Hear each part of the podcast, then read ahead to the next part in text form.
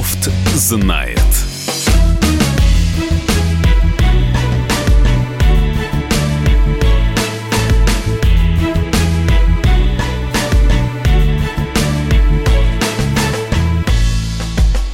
Здравствуйте, друзья. В студии радио «Комсомольская правда» Иван Панкин и известный российский политолог Георгий Бофт. Мы начинаем, начинаем мы с войны. Здравствуйте. Здравствуйте, во-первых, действительно. С чего начинать, как не здравствуйте, когда говорим о войне? Вот тут накануне, э, и меня это заинтересовало, написали у себя на странице в Фейсбуке, э, я цитирую дословно, «А мы случайно не на грани очередной войны с Турцией?» Вот растолкуйте, пожалуйста, Георгий Георгиевич. Бофт знает, называется наша программа. Так о чем вы говорите? Тут надо Пишите. употребить еще третью страну в СУЕ упомянуть. Это Сирия. Так. Э, в Сирии в 2018 году осенью по Сирии э, Путин с Эрдоганом договорились о следующем. Вот есть провинция Идлиб. Э, там скопились всякое исламистское отребье, э, которое во многом поддерживает с турками, в том числе и запрещенные Аннусры в РФ, э, запрещенная организация, а также другие, которые долго перечислять, которые тоже в России запрещенные.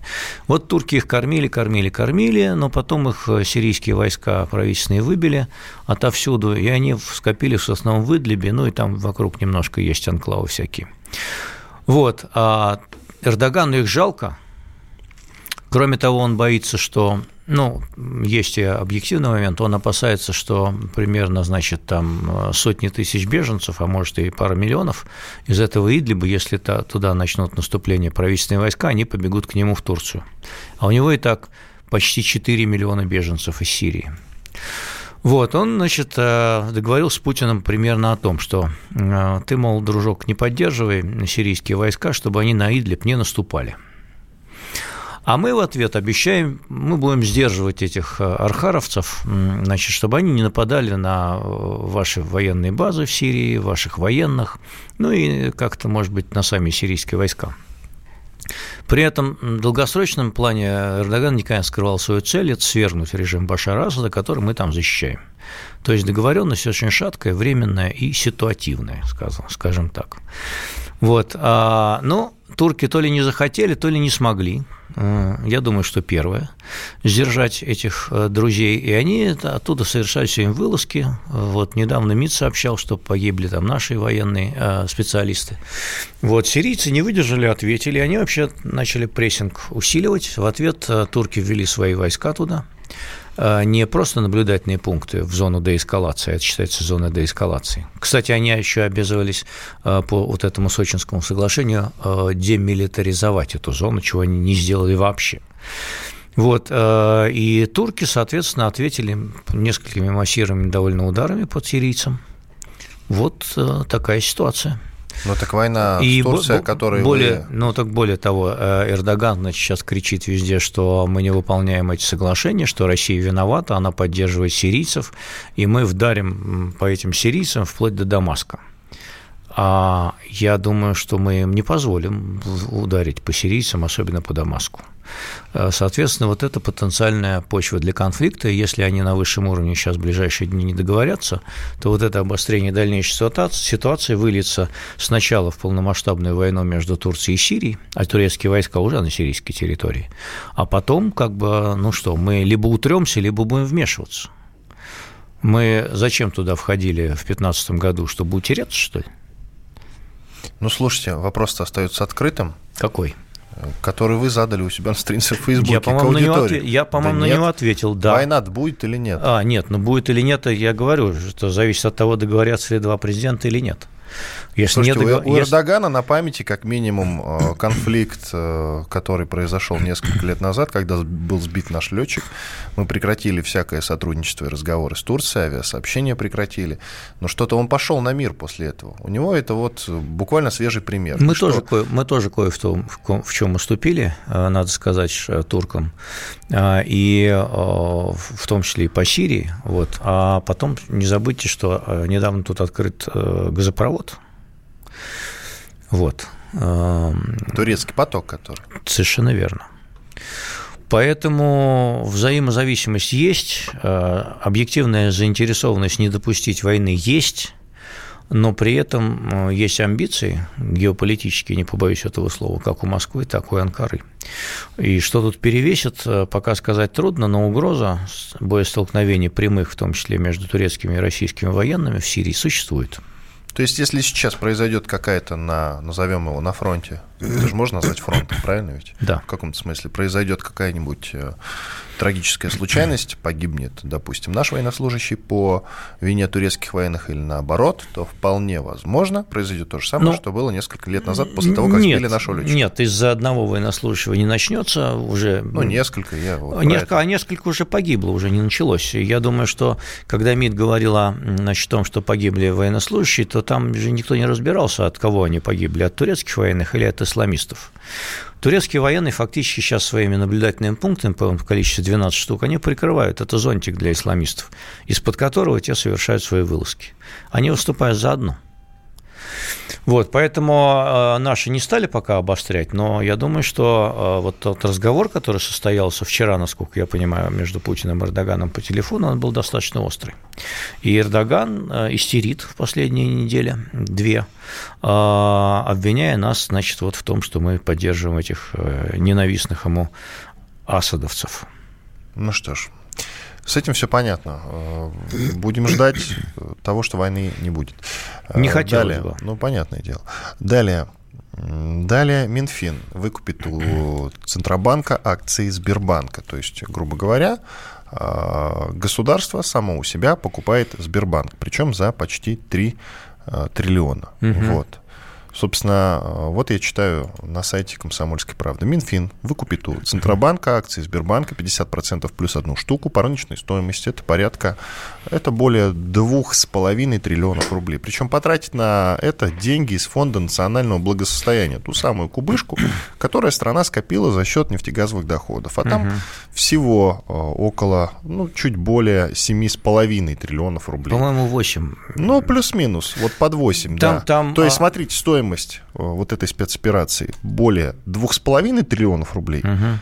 а вот в этом фонде национального благосостояния э, нет 8 триллионов рублей, ну, чуть угу. меньше. То есть да. государство продает само себе акции государственного банка и тратит на это триллионы, которые можно было бы пустить, например, на строительство, да, на много чего строительства. Как вы считаете, зачем? Ну, с точки зрения обывательской, эта схема довольно мутная и непонятная. Разумеется, поэтому зачем вам платить, Зачем да. Э, из одного государственного кармана перекладывать в другой почти 3 триллиона, э, чтобы купить, э, значит, третий государственный как бы, а, актив? Тут, а первые два, напомните, какие? Ну, Сбер – это все-таки да, государственный да, банк, да. поскольку пакет… Третий государственный актив, вы сказали. Минфин – это государство да, да, само, да. а Центробанк – это тоже не частная а, ну лавочка. Вот, я понял последовательность. Так, продолжайте, пожалуйста. Смотрите, есть интересы Набиулиной, Центробанка, есть интересы Грефа, Сбербанка, есть интересы правительства, назовем его Мишустин. Значит, а, есть ФНБ, Фонд национального благосостояния, который можно тратить, а, но не на текущие расходы, подчеркну, это ключевой момент, а на там доходные инфраструктурные проекты, в том числе национальные проекты. Если размер этого ФНБ превышает 7% ВВП. А в этом году он должен превысить 7% ВВП, поэтому из него можно брать э, бабки и тратить. На что? Есть очередь из э, желающих потратить, э, довольно длинная. Начать дербанить э, ФНБ, значит, там и мне дай, и мне дай, и мне дай. Значит, а из него собираются брать насколько я понимаю, все-таки свыше этих 7%, значит, на, на покупку госпакета Сбербанка. Его будут покупать не за один год, а частями. При этом перечислив вот эти вот 2,8 э, триллиона в Центральный банк, значит, э, из ФНБ, затем 75% этой суммы из Центрального банка правительство получит обратно, потому что по закону 75% своей прибыли, а это будет прибыль Центробанка, э, должны перечислить обратно. Была тема такая еще, кому платит Сбербанк дивиденды – в прошлом году, по-моему, прибыль была порядка 900 э, миллиардов рублей. Э, Соответственно, 50% идут на дивиденды, 450 миллиардов рублей Сбербанк платил кому? Поскольку им владел ЦБ, то до 2017 года он платил эти деньги в кассу ЦБ. С 2017 года по закону он перечисляет их напрямую правительству до 2022 года. А после 2022 года должен был опять перечислять ЦБ. Правительству это неинтересно, ему хочется получать дивиденды. А Набиулина на эти дивиденды давно претендовала и как бы зудела – Давай, давайте, давайте. Почему она зудела? Потому что э, ЦБ сильно потратился в последние годы на поддержание, на санацию многих банков, например, открытие, там еще кое-как, и Промсвязьбанк и так далее. И убыток по прошлому году превысил 400 миллиардов рублей у ЦБ. Она говорит, верните нам дивиденды. А теперь не вернут, потому что Сбербанк уйдет в правительство. Э, мы продолжим после перерыва, я вам объясню эту схему дальше. Ну, подождите, еще, знаете ли, у нас около 30 секунд. Знаете, сколько есть всего еще, можно за 30 Есть еще третье сделать? обстоятельство. У, у, у Грефа давно терки с Набиулиной по многим вопросам. Например, о системе быстрых платежей, например, о будущей стратегии Сбербанка и создании э, Э, так называемой, значит, сети целой, значит, э, которую он собирался сделать из Сбербанка IT-компанию, а Набиулина была против, а теперь сменится совет директоров, и у Грефа будут, мне кажется, развязаны руки. Иван Панкин и Георгий Бофт продолжим после перерыва. Бофт знает. Самые осведомленные эксперты, самые глубокие инсайды – Самые точные прогнозы. Точные прогнозы. Знаем все лучше всех. Ведущие. Неудержимый Мардан и прекрасная Надана Фридрихсон. Первая радиогостинная «Вечерний диван» на радио «Комсомольская правда». Два часа горячего эфира ежедневно по будням в 6 вечера по Москве.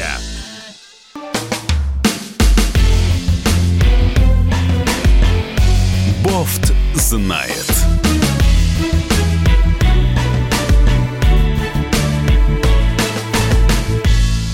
Иван Панкин известный российский политолог Георгий Бофт. Мы продолжаем. Вот мы не закончили обсуждать тему э, того, что Минфин выкупит у Центробанка акции Сбербанк. То есть считай, я напомню, что считай, э, государство само у себя покупает Сбербанк. Вот. Это очень, вообще, на самом деле, очень веселая тема и незатейливая. То есть, фактически, насколько я понял Георгия Георгиевича, э, Мишустин, то есть правительство, перетягивает Сбербанк у ЦБ. Правильно я понимаю? Вот, если совсем просто. Речь не о Сбербанке, речь о деньгах, которые... Ну, Сбербанк и... олицетворяет деньги, я Нет, это имею в виду. не так. Не так, Не так. А, значит, не в этом смысл. А, дивиденды, которые платит Сбербанк, 50% а, от прибыли в порядке 450 миллиардов рублей, они и так в последние годы шли в Минфин. Этот порядок закрепится. В этом смысле сделка пролонгирует ситуацию, начавшуюся с 2017 года. Во-вторых, получается возможность, изъяв деньги из Фонда национального благосостояния в обход бюджетного правила – в обход бюджетного правила, потому что их нельзя тратить на текущие расходы. А, но это, получается, уже не текущие расходы и не нефтегазовые. Получив обратно 75% суммы, отданные как бы ЦБ за госпакет Сбербанка, их обратно взять в Минфин для того, чтобы, например, профинансировать социальные обещания, которые дал Владимир Владимирович Путин в своем ежегодном послании. Э, это, например, крупная будет сумма. То есть вот эти порядка трех триллионов рублей, а его социальные обещания, напомню, э, потянули на, если мне изменяет память, более чем на 4 триллиона рублей до 2024 года, их можно теперь пустить на текущие расходы в обход бюджетного правила. Но будет ли Сбербанк под контролем правительства? Именно под контролем. Слушайте внимательно. Правительство или нет? Значит, э, в Сбербанке увеличится э, в совете директоров э, количество представителей правительства. Да, это так. Но если вы человек, который ориентируется в российском общественно-политическом пространстве, то вы можете себе как бы упрощенно представить такую схему, что у нас вообще все, что дышит, находится даже не под контролем правительства, а под контролем вполне конкретного человека. Поэтому все а, крупные действия, акции, сделки и все остальное, они согласуются ни с каким не с правительством, а с товарищем президентом Владимиром Владимировичем Путиным. То есть Греф с ним напрямую будет решать А вопросы. Греф с ним напрямую будет решать. Значит, Набиульна противилась новой стратегии Грефа, а нынешняя истекает в 2020 году, чтобы создать из, бан... из Сбербанка фактически IT-компанию, которая будет конкурировать с Гуглом, Амазоном и прочими IT-гигантами. Она говорила, что это не присуще финансовой организации и будет нарушение конкуренции. Теперь у Грефа в этом плане будут, мне кажется, развязаны руки, и вчерашняя встреча с Мишустиным это э, догадку мою подтверждает, потому что они как раз говорили о развитии, ну, по сути, цифровизации э, на базе Сбербанка. Это выгодно для Сбербанка, вот, потому что он становится, в общем, еще большим монстром, чем он сейчас становится. Это выгодно для правительства, потому что а, оно будет получать еще больше дивидендов, мне кажется, уж прибыль Сбербанка выиграет. Это невыгодно для Центрального банка, наверное, но, в общем, его тут дело десятое. И, наконец, э, многочисленные лоббисты получат еще большую сумму из Фонда национального благосостояния, которую можно разруливать э, на разные цели, в том числе на социальные проекты. А тот, кто рулит большими деньгами, тот крутой парень э, по сравнению с тем, кто рулит меньшими деньгами. Вот и вся история. И из этой новости как бы вытекают две другие, очень любопытные. Ну, во-первых, Путин как пишут заголовки многих СМИ, в заголовках многих СМИ, простым языком объяснил, чего хочет от правительства. Он же встречался с правительством как раз, и оказалось, что президента не устраивают темпы экономического роста. Да ну? Как-то так. и? Ну, и вопрос он, уже к вам. Он сколько хочет? Кто? Путин. Больше. Ну, больше это сколько? 10? Ну, увеличение нет. Подожди, увеличение никак, сколько? Ничего, никакого, Обозначил как... цель? А, смотрите, в целом приведенные статистические данные были позитивны. Прирост а, ВВП России в 2019 году составил 1,3%, а в четвертом квартале даже 2,3%. Инфляция в 2019 году сократилась до 3%, сейчас она составляет вообще меньше 2,5% в годовом выражении. Угу. Но все равно она даже больше, понимаете, это логично. Низкая это инфляция – это в данном случае уже не достоинство, а недостаток, потому что мы идем, э, может быть, даже к стагнации, к стагфляции. Вот, поэтому э, низкая инфляция сейчас в мире не рассматривается достижением, а рассматривается даже некоторым препятствием для того, чтобы был экономический рост. Напомню, что в Америке в прошлом году против наших жалких одного слишком процента там был 2,3 роста ВВП. Вот. А если мы хотим выполнить э, поставленную президентом задачу выйти на рост выше среднемирового, то надо достигать выше 3%, а лучше выше 3,5%. В этом году эта задача нереализуема, и, на мой взгляд, она нереализуема и в следующем году. А, в силу многих причин, как то целый ряд ограничений, а, касающихся институтов, качества, качества госуправления, а, качества судебной системы и много-много чего другого – Хорошо, насчет второй новости, которая, по моему мнению, как бы вытекает из э, вот этой новости про сделку, но, про сделки. Но, но в то же время мне кажется, что все-таки частичный успех правительства Мишустина за счет лучшей организации по сравнению с правительством Медведева возможен. Но выше 2%, вот мой прогноз, они в этом году не прыгнут, если только Росстат не сфальсифицирует отчетность. Но мы будем надеяться, что не сфальсифицируют. Да, конечно. И вторая новость, которая как бы вытекает из новости э, про сделки, по, про сделку э, по Сбербанку, это э, Мишустин призвал снизить ставки по ипотеке. Георгий Георгиевич. Молодец. Да, призвал лишить кредитной организации возможности накручивать ставки по ипотеке. Молодец. Снизят или не снизят? Вопрос к вам. И это зависит от того, как поведет себя Центральный банк. Э, конечно, хорошо бы, что ставка по ипотеке была э, процента 3 или 4, там, как в Штатах, Но например. это прям уж совсем Но круто. для этого должна быть э, ключевая ставка Сбербанка ниже 4. А она сейчас 6. Ну, это возможно от, или нет? От Центробанка? Или нет это зависит от политики Центрального банка. Если Центральный банк снизит еще ключевую ставку, тогда произойдет и снижение ипотеки. А все остальное, это, ребята, а, тогда датируйте а, ипотечные ставки. Из откуда? Ну, Минфин вызови к себе Минфин, товарищ Мишустин, и скажи ему, чтобы он датировал а, ставки по ипотеке. Вот и все. Понятно. Теперь действительно важным новостям. В России предлагают запретить шуметь днем. Георг Георгиевич.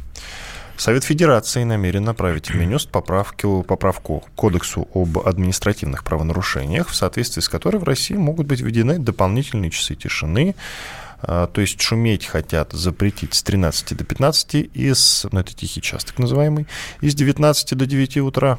А также в воскресенье и нерабочие праздничные дни штрафные санкции для нарушителей будут достигать, достигать 40 тысяч рублей. Шутка ли? Вот так-то. Им делать нечего там в Совете Федерации, вот что я вам скажу. Это бред и маразм. Если у нас сиеста не узаконена законом, значит, нечего тогда а, тревожить э, трудовые и прочие кодексы своими глупостями.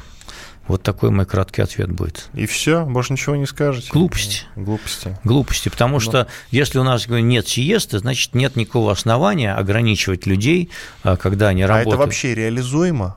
Вот вопрос. Не, ну всякий маразм можно поставить, дать участковому задание ходить днем по квартирам и смотреть, чтобы там не шумели. Или также еще Сколько во дворе, чтобы не, чтобы, чтобы не вели дорожные работы, например. Прервемся. Ну, бред сивый кобылы. Прервемся на перерыв. Иван Панкин, Георгий Бовц в студии. Всем привет, меня зовут Мария Баченина, и я автор подкаста «Здоровый разговор».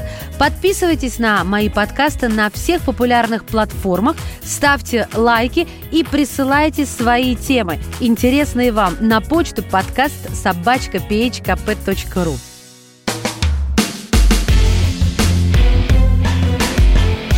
Бофт знает.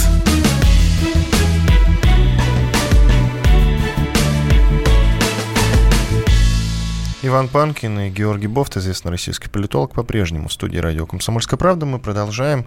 Я предлагаю подвести итог по вот, этой вот странному, по вот этому странному предложению. А, я напомню, Совет Федерации намерен направить в Минюст поправку к Кодексу об административных правонарушениях, в соответствии с которой в России могут быть введены дополнительные часы тишины. Ну, то есть, проще говоря, в России предлагают запретить шуметь днем. Ну и кроме того, что днем, а это с 13 до 15, это так называемый тихий час, так еще и, представьте себе, с 19 до 9, также в воскресенье и нерабочие праздничные дни. А, штраф может достигать 40 тысяч рублей. Шутка ли?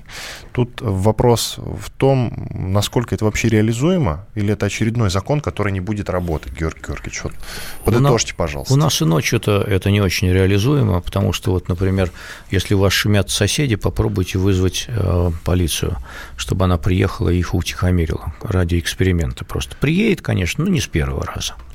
Вот, так и с этим будет. А с этим еще хуже, потому что есть же производственные какие-то э, процессы, например, дорожные работы, что их нужно останавливать днем. Э, есть график ночной, да, там идет повышенная оплата. А днем что?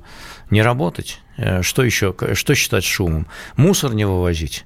А, значит, э, что еще делать? Это же бред сивой кобылы, на самом деле. Мне кажется, что нужно просто связать руки этим законодателям, чтобы они уже сидели там, ничего не делали окончательно. Чем больше они Только принимают законы, получали. тем хуже. Тем хуже. Но это даже более безобидно, чем если они за эти деньги начинают принимать какие-то глупые законы. Не надо принимать глупые И это законы. не депутаты Госдумы, кстати, я напоминаю. Ну, это Совет Федерации. Совет Федерации имеет право законодательной инициативы, но мне кажется, лучше не расчесывать в данном случае это право. А вот у кого вот эти законодательные инициативы более, скажем так, безумный, как вы считаете, у депутатов Госдумы или в Совете Федерации? Ну, поскольку речь идет, как правило, о каких-то, значит, индивидуальных э, инициативах, которые исходят от отдельных депутатов, то, э, во-первых, сенаторы менее активны, чем депутаты Думы в целом, но при этом над депутатами Думы есть э, свой довольно жесткий начальник Вячеслав Володин, э, который в последнее время не поощряет э, такую инициативу, как выступление с глупостями со всякими. Но, тем не менее, вот иногда прорывается, потому что не могут молчать, к сожалению. Ну, а Советом Федерации, у Совета Федерации тоже строгий начальник. Строгий начальник, но поскольку сенаторы более пассивны вообще, то они вообще меньше высказывают всяких вещей, им вообще мне кажется, по барабану вот вся эта законодательная инициатива, они сидят в Совете Федерации совсем не для этого. А для чего? Они сидят для того, чтобы проводить лоббистскую деятельность а, в интересах тех или иных структур, своих регионов, а, а также не своих регионов. Вот эти, за этим они там сидят. Это почетная пенсия для а, крутых ребят, но в основном в прошлом крутых.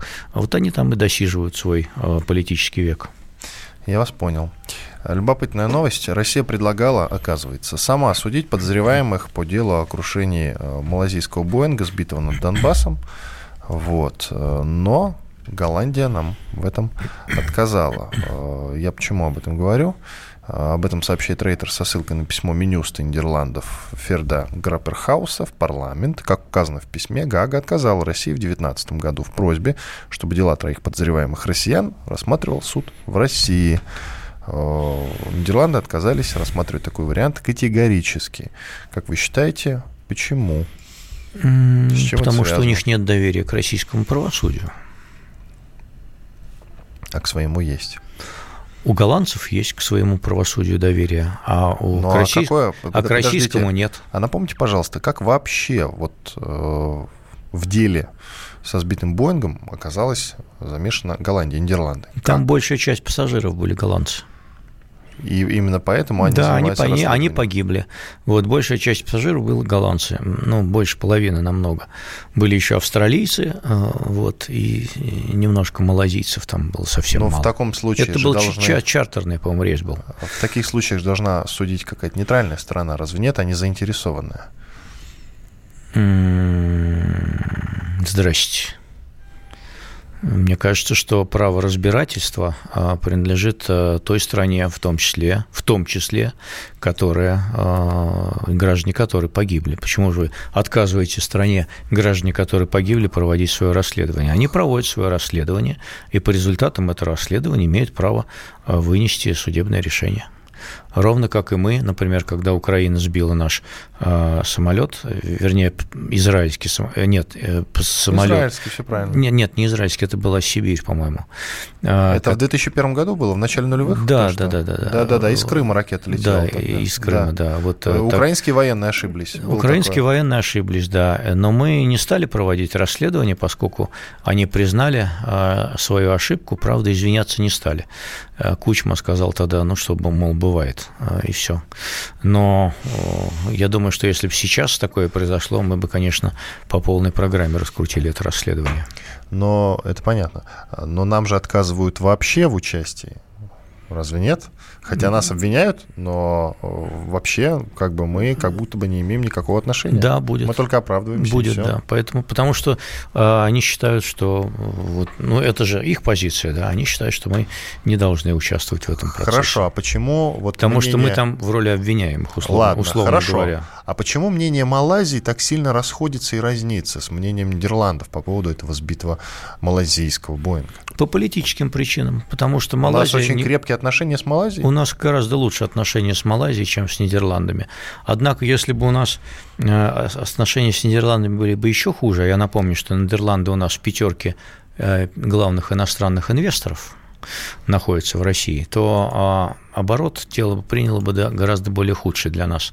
А так, считайте, они спускают его на тормозах, если рассуждать цинично, по их меркам. Э, хорошо, спасибо большое. Идем дальше. Э, днем 12 февраля в Чертановском районном суде Москвы э, покончил с собой экс-начальник одного из отделов ФСИН Виктор Свиридов. Угу. Он совершил суицид сразу после того, как судья озвучила ему обвинительный приговор. Тут же приехала скорая, врачи его уже не смогли спасти. Угу. Вот э, вообще, как вы смотрите на эту безумную, с одной стороны, новость? Ну, то, что он пронес пистолет на случай, он был под домашним вот, арестом. Да, да, да, вот этот, вот это, пронес конечно, пистолет, да. И... Как это возможно вообще? Что Такое пронес? возможно. Ну, он был человек, который был раньше в системе. А, наверное, он знал, как пронести это дело. Вот какие-то хитрости он принял. Там уже где-то в сети э, гуляет видео, как его проводили через рамку. Вот когда в аэропорту проводят через рамку, если она звенит, то вы вытаскиваете все, что может звенеть, и проходите второй раз. А у него там что-то зазвенело, и он отдал, э, судя по всему, значит, фляжку с алкоголем для того, чтобы отвлечь внимание. И второй раз его через рамку не проводили. Вот и все. Это нарушение инструкций нарушение. Ну, конечно, его, а втор... его второй раз, его не проводили э, через рамку до тех пор, пока у него, э, значит, что-то там не, не перестало звенеть. Но, может быть, ему кто-то из сообщников э, пистолет, например, оставил в туалете. Ну, это уже какая-то совсем невероятная. Ну, а что, почему нет? Если он... Ну, это невероятно. Он человек, мысль, он человек системы. Он человек системы. Ну, помните, как, э, как был там полковник Колесников, да, который выбросился из окна туалета э, по делу о коррупции, когда там было э, в МВД. Ну, и... как раз вот да. то, о чем вы говорите, это вполне более вероятно, да, а вот, вот я до сих пор не могу а понять, я как думаю, это возможно. А я думаю, что ему дали, а я, думаю, я думаю, что ему дали возможность выброситься из окна в туалет. Ничего себе. Вы, чтобы, не оказывается... чтоб не болтал. Вы, вы фантазер большой, на самом деле, Георгий Георгиевич, извините. Ну, а. тут фактически ему дали э, возможность застрелиться. А, хорошо. Путин с уважением относится к украинскому народу, заявил Дмитрий Песков, пресс-секретарь президента. И я тоже. Это понятно. А я также с уважением отношусь к Путину и к Пескову. Это ирония, ну скажите честно. Нет, почему? Особенно а насчет Пескова. А, Путин, Пи... понятно, а, а Песков, вот насчет Пескова. Песков, вы достигнете, э, достигнете той виртуозности, которой достиг Песков, а, и мое уважение к Пескову э, померкнет перед уважением к вам. Угу. А так а в чем я вас уважаю, уважаю одинаково. А в чем он заключается? Какое уважение? Виртуозность? Э, виртуозность, виртуозность. Он мастер владения словом и аргументами, и умением отвечать и не отвечать на вопросы. Он отличный пресс-секретарь ну... для Владимира Владимировича Путина. У него большие учителя, его учили корифеи, что называется в этом смысле-то. А насчет украинского народа любопытен, знаете, какой момент? А, вот такой. Нам а, Украина инкриминирует, скажем так, что мы считаем а, мы считаем Украину одним с Россией народом. Вот. И, mm-hmm. и Путин, в общем-то, об этом же часто говорит. Mm-hmm. Mm-hmm. вот. Но они называют это неуважением, наоборот. Mm-hmm. Вот, кстати, а мы один народ с украинцами или нет, по вашему мнению? Следуя ленинскому, сталинскому определению нации, сталинско-ленинскому определению нации, мы разные нации. А народы? И национальности разные. Вот. И народы разные. А в чем это заключается? Растолкуйте, пожалуйста. Да в чем? В том, что у нас э, э, языка, языковые отличия есть, культурные отличия есть, а социально-экономические отличия есть, и мы живем в разных государствах.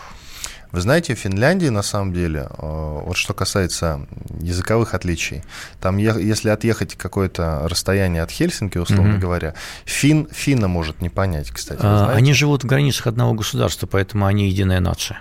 Мы с Украиной не живем в едином государстве, поэтому мы не единая нация. Ну, долгое время же жили. Жили, но То есть перест... это просто веяние времени, что мы мы, мы долгое время и с эстонцами жили в одном государстве. Значит ли это, что мы единый народ с эстонцами? То есть с украинцами мы абсолютно разные? Мы по языку ближе, чем к Эстонии, потому что та финно-угорская группа, а здесь, а, значит, славянская группа языков. Понятно. Иван, спасибо большое. Иван Панкин, известный российский политолог, и Георгий Бофт были с вами. Остались довольны. Всего доброго. До свидания.